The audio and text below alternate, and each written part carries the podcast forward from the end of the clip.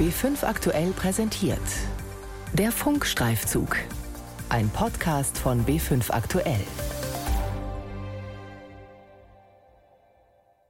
Es ist schon einige Jahre her, dass ich zum ersten Mal vom Thema Lieferengpässe bei Arzneimitteln gehört habe. Damals waren das aber noch Einzelfälle, ein bisschen exotisch geradezu. Dann ist das in den vergangenen Jahren immer mehr geworden. Und vor einem halben Jahr etwa habe ich zum ersten Mal von einer Freundin gehört, dass ihre Tochter, die schwerbehindert ist und auf ein Mittel angewiesen ist, dieses Mittel möglicherweise nicht mehr bekommen könnte und in dem Moment habe ich gemerkt, dieses Thema Lieferengpässe ist doch näher auch an mir dran, als ich dachte. Mein Name ist Nikolaus Nützel und ich berichte seit rund 25 Jahren immer wieder über Gesundheitspolitik. Und in der Zeit habe ich gemerkt, es ist manchmal gar nicht so einfach, bei Gesundheitsthemen zwischen übertriebener Panikmache und berechtigter Sorge zu unterscheiden. Jetzt sind wir in einer Zeit, wo sich auch Arzneilieferengpässe wegen der Corona-Krise verschärfen. Und wenn ich ehrlich bin, bin ich mir noch nicht ganz sicher, was da tatsächlich passiert, ob wir Grund zu einer sehr, sehr berechtigten Sorge bei Arzneimittellieferengpässen haben oder ob das auch eine Gefahr ist, dass man in Panikmache gerät. Arzneiproduktion am Anschlag, wie die Corona-Krise Lieferengpässe zusätzlich verschärft. Ein Funkstreifzug von Nikolaus Nützel. Nolvadex 20 Milligramm. Pregabalin Glenmark 75 Milligramm Hartkapseln. Ibuflam 600 Mg Lichtenstein, Venlafaxin Heumann 75 Mg Tabletten, Candesartan Stada 4 Mg Tabletten. 295 Präparate, bei denen es Lieferengpässe gibt, listet das Bundesinstitut für Arzneimittel und Medizinprodukte derzeit im Internet auf. Dem Vorsitzenden des Bayerischen Apothekerverbandes Hans-Peter Hubmann bereitet es Sorgen, wenn er sich die Liste anschaut.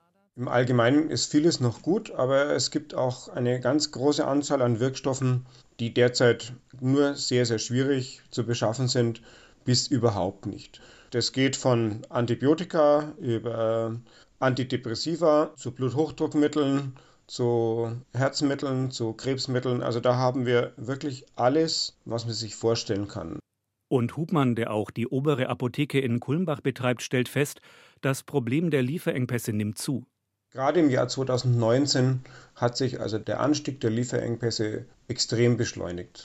Nach Daten des Dachverbands der Apothekerverbände ABDA gab es vergangenes Jahr bei 18 Millionen Arzneipackungen Lieferengpässe.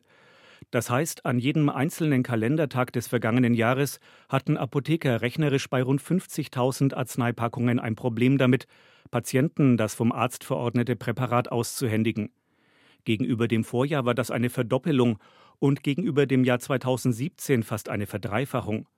Und die Coronavirus-Pandemie könnte die Lage noch einmal verschärfen, fürchtet der Apothekerchef Hubmann, auch wenn er momentan noch keine Alarmsignale sieht. Derzeit, ich betone ausdrücklich derzeit, gibt es keine starke Zunahme durch Corona. Das könnte sich nach Einschätzung von Fachleuten allerdings bald ändern. Schon seit vielen Jahren kommt ein immer größerer Teil der Arzneiwirkstoffe, die auf der ganzen Welt benötigt werden, aus Asien. Vor allem China und Indien sind wichtige Lieferländer. Dort werden Wirkstoffe, für die der Patentschutz abgelaufen ist, die sogenannten Generika, in großen Mengen produziert und an Pharmafirmen weltweit geliefert. Es herrscht ein Verdrängungswettbewerb, der über den Preis ausgetragen wird, sagt der Arzneimittelexperte der AOK Bayern Wolfgang Adolf. Die Generikaindustrie versucht, so günstig wie möglich einzukaufen, die Wirkstoffe. Und das führt dazu, dass es immer weniger Produzenten gibt, die diesen Wirkstoff produzieren.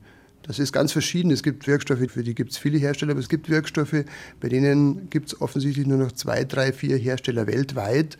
Und wenn da einer ausfällt, gibt es natürlich auf der ganzen Welt Lieferengpässe. Das heißt, wenn es bei einem großen Lieferanten in China oder Indien Probleme gibt, schlägt das auf die Arzneimittelversorgung weltweit durch, auch in Deutschland.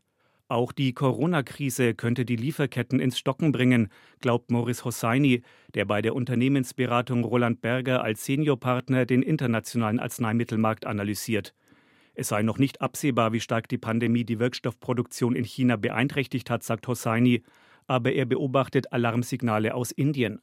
Die haben vor zwei Wochen einen Exportstopp verhängt für gewisse Arzneimittel, darunter auch versorgungsrelevante Antibiotika. Also das ist schon ein Indiz, dass man sich dort Sorgen macht, dass die Versorgung weiterhin gesichert ist und man natürlich immer erst den lokalen Markt bedienen möchte, bevor man exportiert. Die Tatsache, dass derzeit keine deutliche Verschärfung der ohnehin schon bestehenden Arzneilieferprobleme in Deutschland zu beobachten ist, hält Hosseini nur für bedingt aussagekräftig. Denn die Lieferketten haben einen langen zeitlichen Vorlauf. Das kann Monate dauern. Es könnte auch sein, dass wir einen Versorgungsengpass bekommen, wenn wir die Grippewelle im Herbst vor uns haben. Das ist alles möglich. Wir können noch nicht sagen, wann das ist und ob es ist. Aber nur weil wir jetzt noch keinen Versorgungsengpass haben, das ist noch kein Indiz dafür, dass wir ihn auch nicht haben werden. Warum der Arzneimarkt für viele wichtige Präparate von einigen wenigen Herstellern in Indien und vor allem in China dominiert wird, sei leicht zu erklären, sagt der Pharmamarktexperte. Die Beratungsfirma Roland Berger, für die er arbeitet, hat am Beispiel von Antibiotika durchgerechnet, was die Hersteller als Preis bekommen müssten, damit eine Produktion in Deutschland für sie wirtschaftlich interessant ist. Das Ergebnis sei eindeutig, sagt Hosseini. Dass eine wirtschaftliche Herstellung in Deutschland dann gegeben wäre, wenn wir einen Preis von 46 Cent hätten in der Erstattung. Und das, was wir im Durchschnitt bei Antibiotika aber tatsächlich in der Erstattung haben, ist ein Preis von 16 Cent. Bei der Frage, inwieweit die Corona-Krise Lieferengpässe bei Arzneien verschärft, geht es aber nicht nur darum, ob Produktionsstätten in China stillstehen, von denen Deutschland durch den internationalen Preiswettbewerb immer abhängiger geworden ist. Der Geschäftsführer des Pharma-Branchenverbandes Progenerica, Borg Brettauer, hat noch eine andere Sorge. Weil wir einfach ja jetzt mittlerweile auch in Europa eine ganz neue Situation haben, dass zum Beispiel Grenzen geschlossen werden oder eben Abfertigung wesentlich länger dauert. Also diese Logistikfragen treten doch jetzt mehr in den Vordergrund.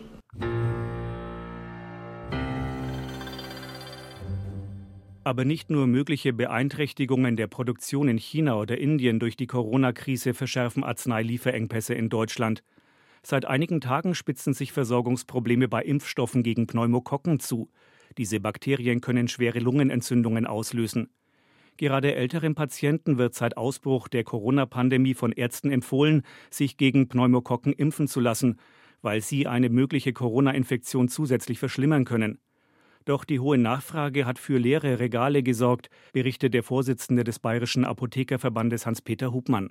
Und dann ist die gesamte Produktionsplanung beim Impfstoffhersteller über den Haufen geschmissen, weil dann wird auf einmal so viel verimpft, dass er nicht mehr hinterherkommt. Und deswegen haben wir jetzt den tatsächlichen Engpass und das ist am Markt überhaupt nichts zu erhalten. Also da ist derzeit nichts, da ist einfach Ebbe.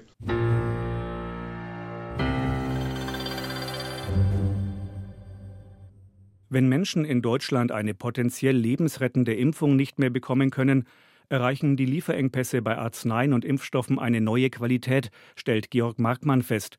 Er leitet das Institut für Ethik, Geschichte und Theorie der Medizin an der Münchner Ludwig-Maximilians-Universität.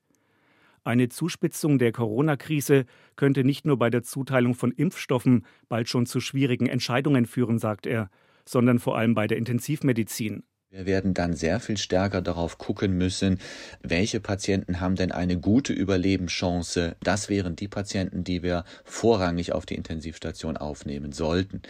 Patienten, die dann aufgrund der Schwere ihrer Erkrankung, aufgrund von Begleiterkrankungen oder aufgrund von Gebrechlichkeit eine sehr schlechte Prognose haben, also bei denen die Wahrscheinlichkeit sehr groß ist, dass sie auch mit Intensivtherapie sterben würde, diese würden dann nachrangig berücksichtigt. Der Medizinethiker weiß, dass solche Entscheidungen ausgesprochen heikel sind und er fordert, dass die einzelnen Ärztinnen und Ärzte damit nicht alleine gelassen werden. Dafür sollte es transparente und medizinisch wie ethisch gut begründete Kriterien und Verfahren geben. Und ich glaube, dass es wirklich an der Zeit ist, hierüber innerhalb der Ärzteschaft und aber auch innerhalb der Gesellschaft zu diskutieren.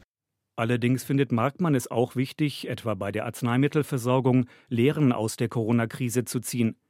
Es zeige sich hier erneut, dass die Logik der Marktwirtschaft immer wieder nicht gut zur Gesundheitsversorgung passt. Die pharmazeutische Industrie ist in gewisser Weise eine ganz normale Branche, als sie sehr darauf natürlich bedacht ist, Gewinne zu maximieren, das heißt Produktionskosten zu minimieren und vor allem in Bereichen zu investieren, die wahrscheinlich profitabel sind. Und da gibt es natürlich dann Diskrepanzen zwischen dem, was eigentlich die Bevölkerung bräuchte für eine angemessene Gesundheitsversorgung und dem, was aus der Sicht der pharmazeutischen Industrie als profitabel angesehen wird.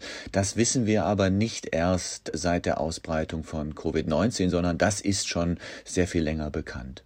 Um diese Diskrepanz aufzulösen, müsse gegebenenfalls der Staat eingreifen, glaubt der Medizinethiker. Ich glaube aber, dass man darüber hinaus auch nachdenken sollte, ob nicht bestimmte Bereiche der Gesundheitsversorgung und dazu gehört vor allem natürlich auch das Vorhalten von angemessenen Kapazitäten für Epidemien oder Pandemien nicht ganz von der öffentlichen Hand übernommen werden sollte. Bei der Frage, wie sich Versorgungsengpässe bei Arzneien und Impfstoffen vermeiden lassen, gibt es in der Politik mittlerweile ein Umdenken. Bayerns Ministerpräsident Markus Söder machte am Dienstag bei einer Pressekonferenz mit Bundesgesundheitsminister Jens Spahn deutlich, dass die derzeit geltenden Pandemiepläne seiner Ansicht nach geändert werden müssen. Wir brauchen künftig eine Notfallapotheke im Land, was medizinische Einrichtungen betrifft, auch was Materialien betrifft und eine kritische, notwendige Infrastruktur, die das herstellen kann, wenn es ernst wird. Und Gesundheitsminister Spahn will insgesamt dafür sorgen, dass das deutsche Gesundheitswesen weniger auf Zulieferungen aus Asien angewiesen ist. Was wir ja alle spüren in diesen Tagen und Wochen ist, dass wir nicht in diesem Umfang, gerade bei solch sensiblen Produkten, auch Arzneimitteln, Masken, aber auch in den Lieferketten abhängig sein sollten, vor allem von einem großen Land, nämlich China. Und das ist in jedem Fall eine Lehre dieser Wochen, denke ich, auch dort die Abhängigkeit zu reduzieren für Europa.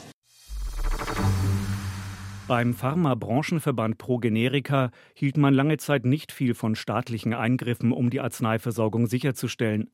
Aber auch der Verbandsgeschäftsführer Borg Bretthauer stellt fest, dass es nicht gut ist, wenn sich die Wirkstoffproduktion auf einige wenige Hersteller in Asien konzentriert, die zu besonders günstigen Preisen liefern.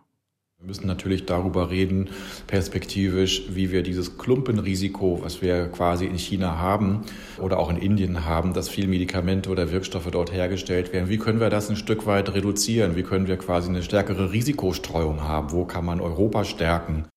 Bei den gesetzlichen Krankenkassen warnt man allerdings davor zu glauben, der Standort Europa lasse sich stärken, indem hier einfach höhere Preise gezahlt werden. Wolfgang Adolf, der bei der AOK Bayern die Medikamentenversorgung betreut, legt Wert auf eine Feststellung. Der Markt für Arzneien ist ein Weltmarkt, auf dem ein internationaler Preiswettbewerb herrscht. Wenn man statt 1 Euro 1,50 Euro zahlt, dann verdient halt jemand in der Lieferkette 50 Cent mehr. Das heißt ja nicht, dass er dann seine Produktion verteuert. Er wird weiterhin darauf achten, so günstig wie möglich zu produzieren, um wettbewerbsfähig zu bleiben. Bayerns Gesundheitsministerin Melanie Hummel könnte sich aber durchaus Lösungen vorstellen, bei denen die Krankenkassen den Pharmafirmen nicht nur einfach mehr Geld für Arzneien zahlen, in der unsicheren Hoffnung, dass die Industrie dann Produktion wieder nach Deutschland zurückverlagert.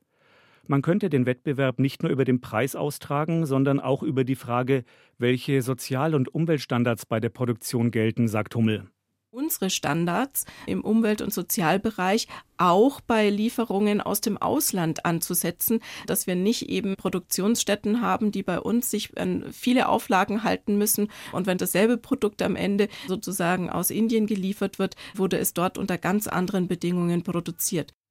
Wenn Deutschland ab dem Sommer für ein halbes Jahr die Präsidentschaft in der Europäischen Union übernimmt, könne die Bundesregierung für solche Vorschläge auch auf internationaler Ebene werben, sagt Bayerns Gesundheitsministerin. Was allerdings auch heißt, es ist eine Krise von einem jahrzehntelang nicht gekannten Ausmaß nötig, damit Missstände angegangen werden, unter denen Ärzte, Apotheker und vor allem Patienten schon seit Jahren immer stärker leiden. Arzneiproduktion am Anschlag wie die Corona-Krise Lieferengpässe zusätzlich verschärft. Ein Funkstreifzug von Nikolaus Nützel. Redaktion hatte Carola Brandt. Die Sendung gibt es auch zum Nachhören im Internet im Podcastcenter des Bayerischen Rundfunks.